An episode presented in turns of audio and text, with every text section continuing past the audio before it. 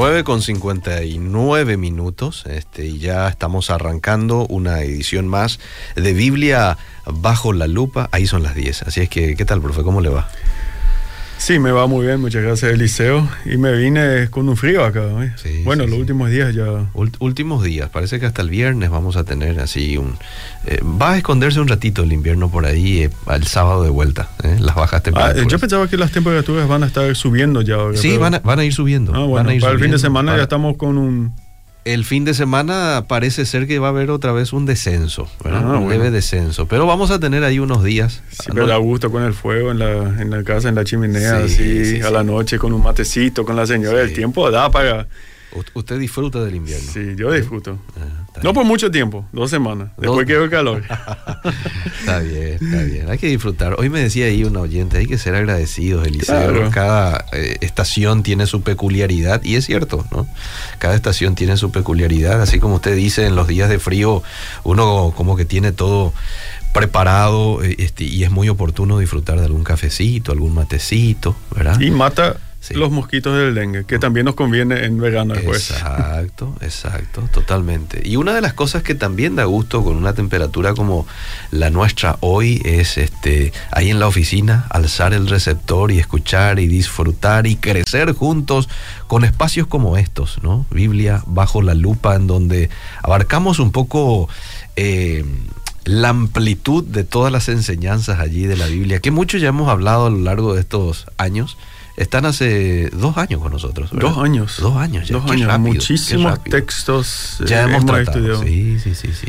Y bueno, como ya les estuve mencionando, eh, yo, bueno, pienso, básicamente ya tomé la decisión de tener una serie sobre los textos escatológicos de la Biblia. Cuando habla- hablamos de la escatología, hablamos de los de aquellos textos que hablan del fin del mundo. Sí. Y comenzamos, esto ya es el tercer programa que damos con respecto a eso, comenzando, comenzamos a hablar de eh, Mateo 24. Sí, sí. Ahí habla de las señales del fin. Ajá. Y yo había dicho que esas señales del fin que Jesús menciona ahí en su discurso de despedida, no son señales, digamos, cuando, cuando el texto habla de hambrunas, de guerras, de terremotos, de desastres naturales, de persecuciones, de la evangelización hasta el, eh, de, de todas las naciones, que esos son señales que se acumularán al final de los tiempos Sí. sino que esas señales caracterizan a toda la época entre la primera y segunda venida de Cristo. Ujú. Obviamente, eh, esto va un poco en contra, digamos, en contra de lo que mucha gente piensa aquí en Paraguay y yo diría en América Latina acerca de estos textos. Ok. La gente me comenzó a preguntar de dónde el profe saca este tipo de enseñanzas. Bueno, me baso obviamente en, en los textos mismos, eh, eh, dándole una lectura, dándole una lectura muy cuidadosa a esos textos. Ya, ya. Eh, tratando de realmente ver lo que dicen estos textos y lo que no dicen. Y también trato de, digamos, fundamentarle, fundamentarme en las palabras evidentes y claras de Jesús, quien dice claramente que nadie sabe el día ni la hora. Por lo tanto, esas señales Ajá. no pueden darnos una guía del tiempo. No son, la intención de estas señales no son darnos una cronología del fin, Mm, Ok. sino describirnos una época. Bien, bien. Además, eh, especialmente si leemos 20, capítulo 24 de Mateo y 25, hay, hay una serie de ejemplos y parábolas que todos hablan de que va a venir inesperado el fin, es decir, no vamos a poder discernir. El fin vendrá como un ladrón en la noche. Dice, nadie se espera un ladrón. Claro. Por lo tanto, es tan importante velar y estar preparados, porque si supiéramos incluso la época aproximada, esa exhortación de Jesús de que velemos y estemos preparados no tendría sentido, porque entonces simplemente diríamos, bueno, a ver, cuando se acerca esa época, ahora vienen las señales, ahora comienzo a velar y Sí. prepararme. Sí. Y, y- y entonces va justamente en contra de esta, eh, de esta explicación de Jesús, de que en todo momento debemos velar y estar preparados, porque Jesús podría volver en cualquier momento. Claro. Sí. Ahora, eh, discúlpame que te interrumpa, pero creo que esa manera de interpretar ahí ese texto de Mateo 24 seguramente lo tenés como referencia también lo que ha ocurrido en la historia de, aquel, de aquella parte hasta hoy, ¿no? Desde la ascensión de Jesús, a la cual se denomina en el Nuevo Testamento eh, días postreros, hasta hoy. A lo largo de estos años hubo todo esto que se menciona allí en el pasaje. Claro, guerra, guerra, terremotos, terremotos falsos cristos, también. Eh, falsos profetas. La única señal concreta que se puede datar en ese discurso es la destrucción de Jerusalén. Mm, Eh, eh, capítulo 24, 15 en adelante, que ocurrió en el año 70. bien. Esa es la única señal entre la primera y la segunda venida de Cristo que tiene un- una fecha específica. Ok, bien. Y muchos dicen, bueno, vivimos en el peor tiempo en una catástrofe global. Eh, se vino la pandemia, Sí. ahora la guerra, inflación, eh, problemas económicos en todo el mundo, que realmente eh, sí, sí es, es realmente preocupante lo que pasa, no, no, no voy a negar eso. Sí. Pero como ya les dije, eh, como mencioné la vez pasada, el peor año de la historia del, del mundo fue el año 536 después de Cristo. Hubo una erupción volcánica y por un año y medio casi todo el globo estuvo bajo una nube de cenizas. El sol ni brillaba, no había cosechas, había hambrunas. Bien. Después en el año 541 hubo una, una peste bubónica que arrasó con una buena parte de la población mundial. Sea, el año 536, 540, esos años definitivamente también se tenían catástrofes globales y yo hasta me atrevería a decir peores que lo que vivimos ahora mismo. Bien. Siempre el problema es con, con esto que tratamos de percibimos a la época en la cual nosotros vivimos como Sí. especialmente eh, depresiva y negativa. Ajá. Entonces debemos ser muy cuidadosos con, con identificar nuestras épocas con estas señales, primero. Y segundo, yo ni creo que esas señales fueron dadas para darnos una guía cronológica de tiempo hasta el final. Bien. Bueno, un oyente en ese programa de, de hace tres martes, Sí, bueno, por ahí. dos martes atrás, Dos martes. eh, me preguntó de dónde el profe saca esta enseñanza y yo decidí invertir eh, esa pregunta, de dónde acá en el con- nuestro contexto, en nuestra situación, se saca la enseñanza de que justamente las señales que Jesús da en Mateo 24 son señales que se van a acumular en el fin y que puede darnos una indicación no directa del, del- del día y la hora, pero indirecta de que eso, de que el día y la hora se acercan. Y esto es algo de historia de la teología. Eh, obviamente acá estamos para estudiar textos bíblicos, pero de repente también tenemos que saber por qué nosotros leemos el texto bíblico de cierta manera. El modelo escatológico o el modelo de las enseñanzas del fin que se estableció en Paraguay y en gran parte de América Latina se proviene de John Nelson Darby. John Nelson Darby fue el fundador de lo que se llama el dispensacionalismo. ¿Qué dice el dispensacionalismo? El dispensacionalismo divide toda la Biblia o toda, digamos, la, la redención, el plan de la redención en siete épocas, siete dispensaciones. o, o dispensación también se puede decir siete épocas o siete modos de cómo Dios actúa. Y de acuerdo al dispensacionalismo, nosotros ahora vivimos en la sexta época, que es la época de la iglesia.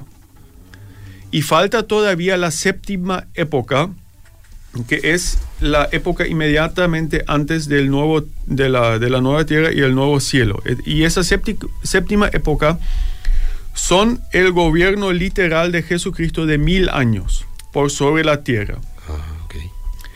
En esos mil años se cumplirán todas las profecías del Antiguo Testamento para Israel. Entonces, estamos acá en la sexta época. Sí, Antes de que esta septa- séptima época pueda llegar, sí. ¿qué debe ocurrir? Y bueno, hay ciertas diferencias, pero digo en, en términos generales, se espera el rapto secreto de la iglesia, Ok. Así que seremos, eh, digamos, eh, llevados con Jesús, eh, que nos encontraremos con Él en el cielo. Después vienen siete años de tribulación, donde eh, tendremos el gobierno del anticristo, y después vendrá el gobierno de mil años. Liter- mil años literales, eh, los mil años, ahí la gente se basa en Apocalipsis 20. Ok. Simplemente menciono esto acá, proviene de John Nelson Darby. Es interesante que esta perspectiva de John Nelson Darby tiene una, una, una imagen, una percepción muy negativa del mundo. Mm. John Nelson Darby vivía en 1800 a 1882. Antes de John Nelson Darby, Sí. teníamos una perspectiva muy positiva del mundo, porque había grandes avances en ciencia, en la medicina, en, en la industria, y se pensaba que básicamente vamos a entrar, el mundo va a mejorar, va, va a estar casi perfecto y vamos a entrar en ese gobierno milenial de Jesucristo. Pero con John Nelson Darby, eh, el, el panorama oscureció. Justamente antes se tuvo la Revolución Francesa, se, se tuvieron las guerras napoleónicas, se tu- tuvo la guerra en Europa la guerra de Crimea, bueno, una serie de cosas. Justamente antes también el, el gran terremoto de Lisboa que destruyó una ciudad entera. Entonces esa fe en un progreso continuo Mm. quedó, eh, quedó destruida. Ok. Entonces, también los creyentes eh, cambiaron mucho su, su perspectiva al fin. No se esperaba una edad de oro, Ajá. sino se esperaba un declive continuo. Que, cada, que todo se iba a ir de mal en peor. Ajá. Y ahí entra John Nelson Darby con su sistema dispensacionalista que prevé no que, que el mundo se mejore, sino que empeore, que van a venir, ahora van a venir más terremotos, ahora van a venir más hambrunas, eh, más persecuciones. Es más, viene el gobierno del anticristo. Mm. Sea, nada de un futuro glorioso, sino todo un futuro bastante negativo. Y eso en parte se explica por eh, los sucesos bastante negativos, digamos, en la, en la historia mundial. El sistema de John Nelson Darby, el sistema dispensacionalista, fue popularizado por Cyrus Ingerson Schofield, 1843 a 1921. Schofield escribió su famosa Biblia de estudio, Biblia de referencia Schofield.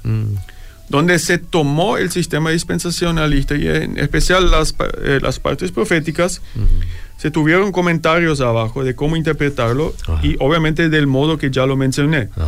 Digamos, del, del rapto secreto, de los siete años, del anticristo, después del mil años. Ese tipo de modelo del fin es esa interpretación la que llegó especialmente entre los evangélicos conservadores a América Latina. Y fue parte esencial de la enseñanza por muchas décadas ya en América Latina. Ok.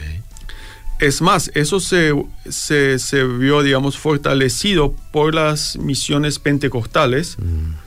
que sabemos el, el avivamiento pentecostal de 1907 del famoso Azusa Street, avivamiento de la calle Azusa de Los Ángeles, también se nutría de este modelo eh, del fin del mundo y por- obviamente el pentecostalismo tuvo un, un crecimiento impresionante en América Latina y, esa, y ese tipo de enseñanzas, digamos, llegaron.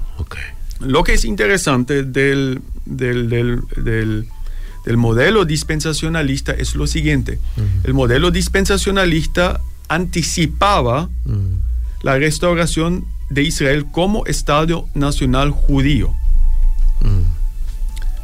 Como ese Estado nacional judío sería una señal de que el fin era inmediato. Ok.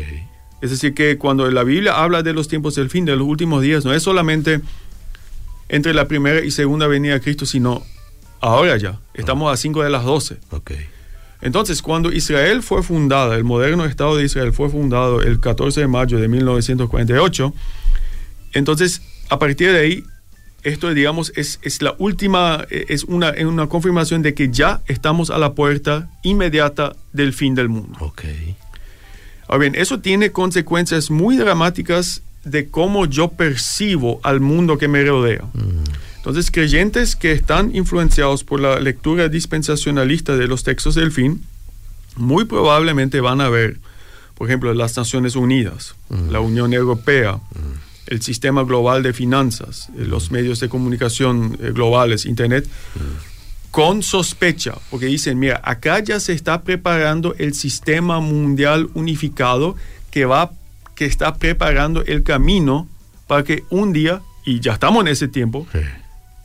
que en poco tiempo, o ya está, que el anticristo pueda gobernar mundialmente eh, el mundo. Y probablemente el anticristo ya viva en alguna parte escondida. Y bueno, ¿quién es, eh, ¿quién es el anticristo? Bueno, ahí los candidatos cambian de acuerdo a, la situación eh, política actual. De repente es el Papa, de repente es Barack Obama, de repente es Putin y nuevamente se cambia el Papa. Bueno, eh, eso ya, ya, ya cambia. Pero básicamente esas son las ideas. Escuché por ahí Biden también por algunos. Biden, y, siempre el, el, el que, que, más nos, eh, menos nos gusta es el anticristo en, ese tiempo. Digo esto ¿Por qué eh, hago esa explicación? Hoy estamos hablando de la interpretación de las profecías del fin. Sí. Digo esto por lo siguiente. Oh. Sabiendo eso, se explica por qué muchos creyentes evangélicos tuvieron una, una, una reacción hasta pánica mm. cuando nos tocó vivir la pandemia. Mm. Cuando hubo, eh, cuando hubo, digamos, el, eh, cuando se cerraba la economía, se nos obligaba a quedar en casa, se cerraban los templos. Sí, sí, sí. Se decía, bueno, acá la pandemia no es, no es simplemente un, virus nuevo, no es una pandemia, es una pandemia. Porque detrás de esto hay, hay una cabal secreta de personas que mueve esto para, digamos, oprimirnos a todos, para imponer cierto sistema que después pueda ser, digamos, una guía para que el anticristo tome las riendas de un gobierno mundial. Eso también explica por qué muchos creyentes tanto se opusieron a los mandatos de, vacunación. Pues siempre mira, por eso para muchos creyentes la vacunación era simplemente una vacunación, era una, declaración de fe. Mm. Yo no me vacuno porque no participo en el sistema del anticristo y el gobierno no me puede obligar. Simplemente menciono esto acá sin necesariamente evaluar. Quiero nomás eh, eh, mencionar que, esta manera de leer los textos bíblicos tiene consecuencias dramáticas. Mm. Yo no leo los textos bíblicos, así por lo tanto no tuve tanta preocupación por las pandemias, por la pandemia, por las cuarentenas, por el tema de las vacunas. Yo hace dos semanas recibí mi tercera dosis. Bien. Pues no, no, no veo una cosa, una, algo de esto, una, una preparación necesaria para el eh, para el fin del mundo. Porque nuevamente, yo me anclo en las palabras de Jesús, nadie sabe el día ni la hora. Mm. Por eso, que yo resista la vacuna, no va, no, no, digamos, para mí no es una, una confesión de fe a favor del sistema del anticristo.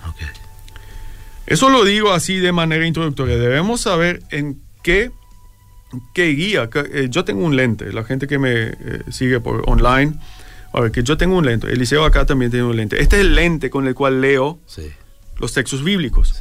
Y yo debo preguntarme si ese lente es adecuado para leer los textos bíblicos. Y yo pienso que no. Hmm. Yo pienso que no.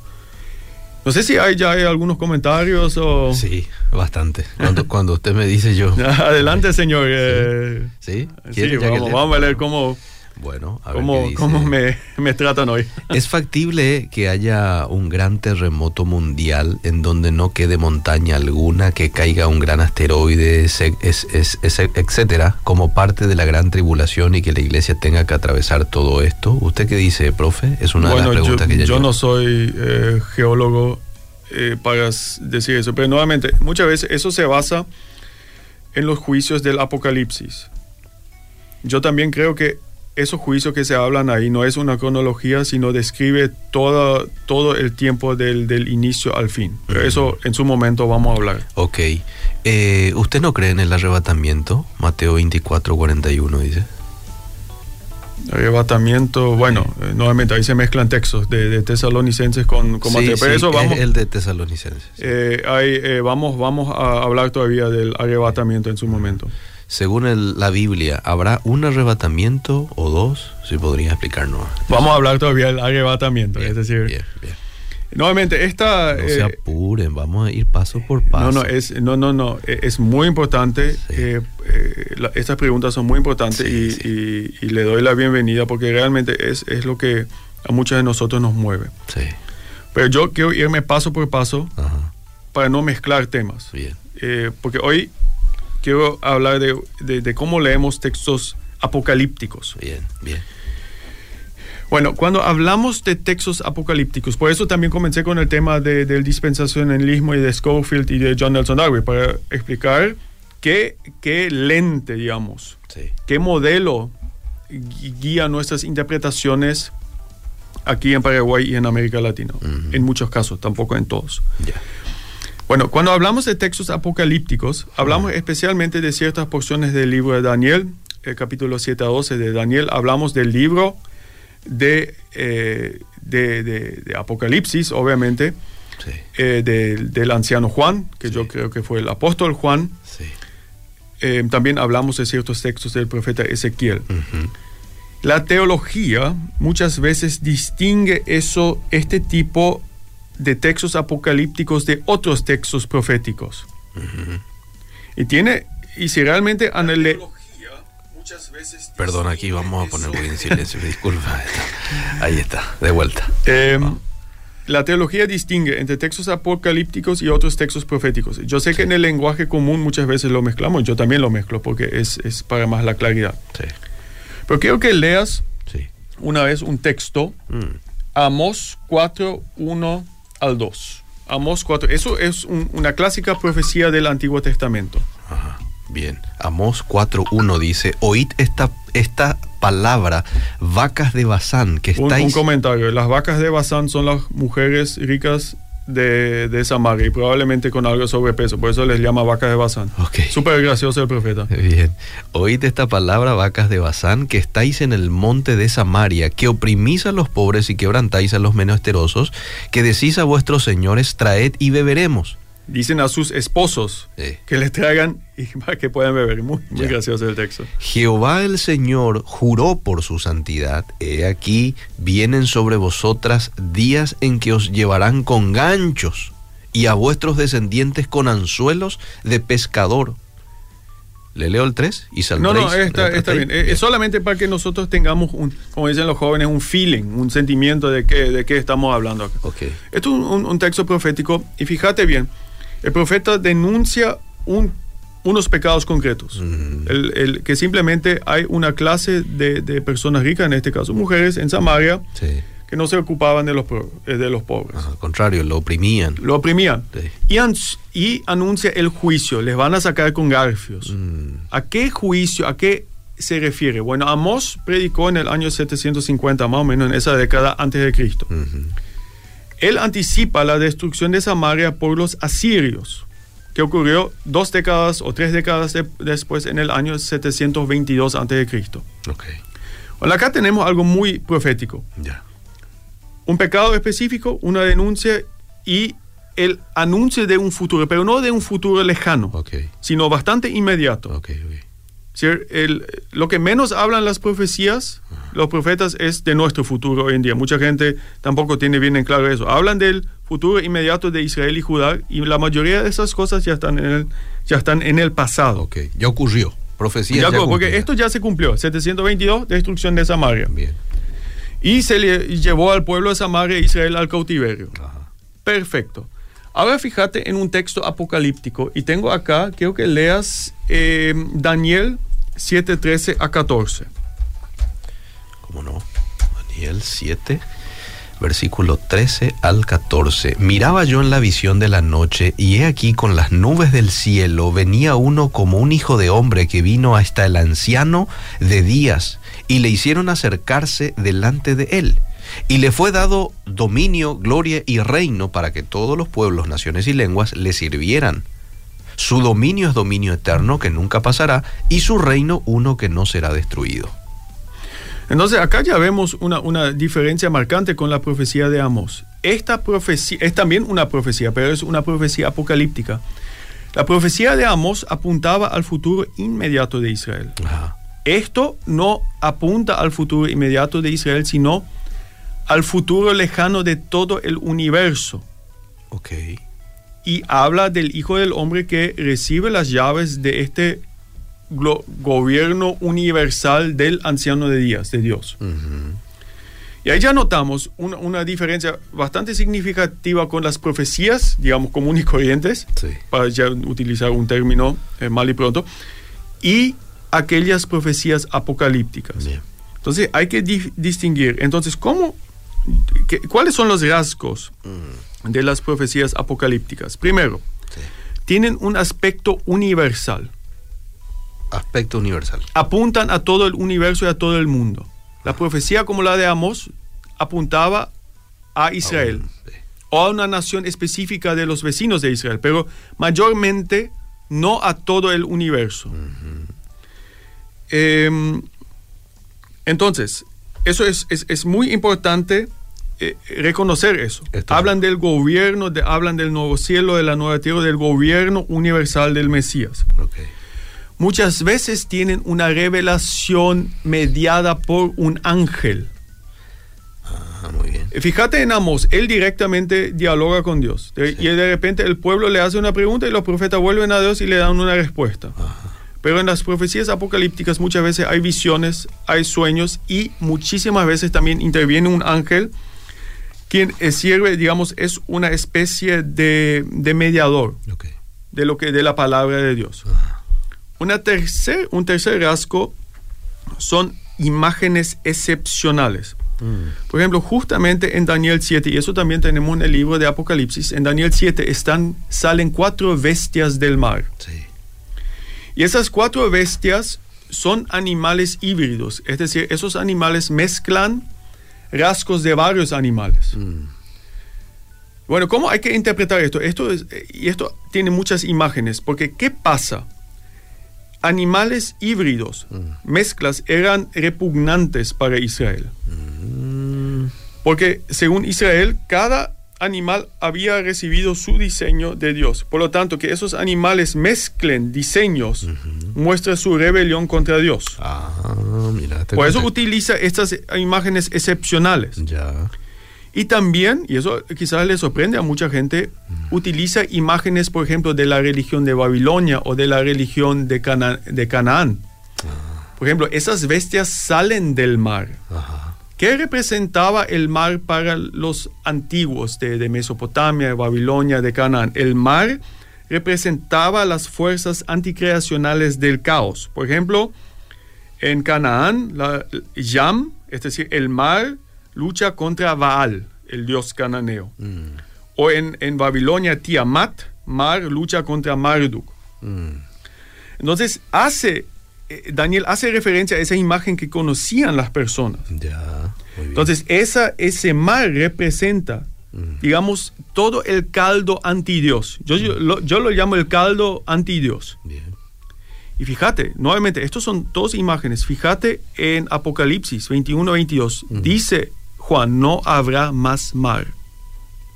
Entonces, no habrá más esa sustancia de la cual sale esa oposición a Dios. Yo no sé, yo me imagino que, el- eh, nuevamente, acá creo que es una imagen. Yo me imagino el nuevo, la nueva tierra, el nuevo cielo con un mar. Creo que esto se refiere a una imagen, que ese caldo anti-Dios Ajá. no existirá más. Oh, ok. Bien. Fíjense, ahora la gente ya está notando, acá se habla mucho con imágenes, se trabaja mucho con imágenes y debemos cuidarnos en no sobreinterpretizar lo que es imagen. Darle una connotación que no se ajusta Claro. a la connotación. ¿Va a haber un mar en el nuevo cielo y la nueva tierra? No sé, posiblemente sí. Pero lo- a lo que sí se refiere es que este caldo anti-Dios no existirá No, más. mm. Bien. Entonces, eh, esos, la literatura apocalíptica se escribe en un escenario de opresión política. Mm. Por ejemplo, Daniel vivía en una situación de opresión, los judíos en Babilonia por lo menos, y él anticipaba un tiempo de opresión. Eh, y también Juan, Juan. Apocalipsis, él está en Patmos y había una, ya una persecución de las iglesias en, en Asia Menor, a las, cual, a las siete iglesias de Asia Menor a las cuales él escribe. Entonces, eso debemos tener en, en- en mente. Entonces, la literatura apocalíptica utiliza muchas imágenes para esconder sentido. ok. Ojo, esconde sentido. Porque en el caso de que es, esa letra, ese escrito, caiga en las manos de las autoridades, ellas no pueden entenderlo. Ok. Y solamente gente que conoce sabe a qué se refiere cierta imagen. Ajá. Eso también dificulta la interpretación. Eh, y también tiene un aspecto determinista del futuro. ¿Qué significa aspecto determinista del futuro? Dios dispone únicamente del futuro. Es decir, Dios pone los tiempos. No hay nada que yo como persona pueda hacer o como creyente que yo pueda hacer que va a alterar el plan de Dios para el fin de las cosas. Ok. Ese punto quiero mencionar, porque mucha, mucha gente me dijo cuando se eligió a Trump en los Estados Unidos o a Bolsonaro, Mm. con eso estamos frenando la agenda del anticristo. Mm. No están frenando nada. Porque el futuro, cosas del fin del mundo, únicamente Dios determina. Yo, vos no vas a frenar nada de la agenda del anticristo. Y gente que, que dice eso, creo que lamentablemente no entiende cómo este tipo de textos funcionan. Entonces se eligen, yo al no vacunarme, yo, eh, ese tipo de cosas, estamos frenando la agenda del anticristo. No, mis hechos no van a frenar, porque ni es la agenda del anticristo, es la agenda de Dios. Y Él únicamente determina el hora y la fecha. Y mi votar por un candidato en contra, o vacunarme o no vacunarme, o cosas por el estilo, no va a cambiar esa fecha. Bien. Entonces, eh, quiero mencionar eso. Eh, y bueno, eso también incide en cómo yo leo los números. Por ejemplo, cuando en, en Daniel, eh, si puedes leer Daniel 9, 25 al 27. Daniel 9, 25 dice, sabe pues y entiende que desde la salida de la orden para restaurar y edificar a Jerusalén hasta el Mesías príncipe habrá siete semanas y sesenta y dos semanas. Se volverá a edificar la plaza y el muro en tiempos angustiosos. Y después de las sesenta y dos semanas se quitará la vida al Mesías, mas no por sí, y el pueblo de un príncipe que ha de venir destruirá la ciudad y el santuario, y su fin será con inundación y hasta el fin de la guerra durarán las devastaciones. Y por otra semana confirmaré el pacto con muchos, a la mitad de la semana hará cesar el sacrificio y la ofrenda, después con la muchedumbre de las abominaciones vendrá el desolador hasta que venga la consumación y lo que está determinado se derrame sobre el desolador. Bueno, eh, no, no quiero entrar en los detalles de, de esta profecía. Quiero hablar de las 70 semanas. Sí, 70 veces 7. sí.